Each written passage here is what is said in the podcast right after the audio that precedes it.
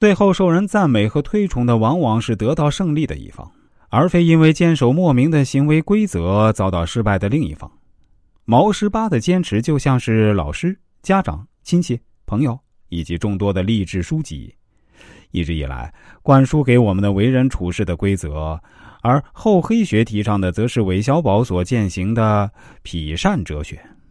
曾经有一个故事，说是有一个武馆的高材生，半夜只身回家，在街上遇到小混混挑事儿。这位高材生用平日学的武术，不仅没打过小混混，还被对方揍了一顿，最后还被抢走了钱包。后来，这位高材生就去找他的武馆老师，老师说。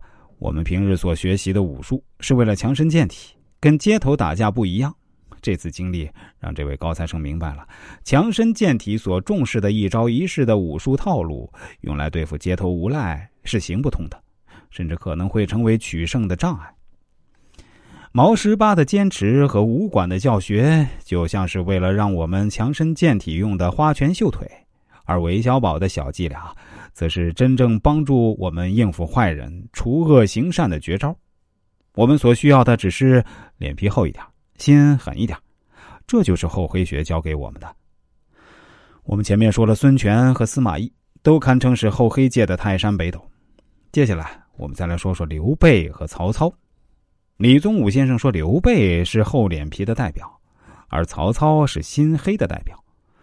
孙权虽然脸皮没有刘备厚。心没有曹操黑，但孙权的厚黑也绝对不是我们普通人所能够比拟的。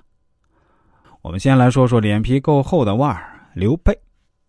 三国时期的刘备啊，很长一段时间都是被人们认为是宅心仁厚的典范。但事实上，这刘备的奸在某种程度上并不输给曹操。另外，刘备还具有一种与众不同的人格魅力，吸引了一群杰出的追随者帮他出谋划策。最终建立了蜀汉政权，这个特殊的魅力，那恰恰就是脸皮够厚。李宗武在他的厚黑学理论里对刘备评价道：“刘备的特长全在于脸皮厚，他依曹操，依吕布，依孙表，依孙权，依袁绍，东窜西走，寄人篱下，恬不为耻，而且生平善哭。在小说《三国演义》里面，更是把他写的惟妙惟肖。”遇到不能解决的事情，对人痛哭一场，立即转败为功。俗话也有云啊，刘备的江山是哭出来的。那么，究竟刘备是怎么靠他的三寸厚脸皮哭出来一个江山呢？这里有一个著名的故事，也就是三顾茅庐。东汉末年，因为黄巾起义造成天下大乱，曹操坐据朝廷，东吴也有孙权。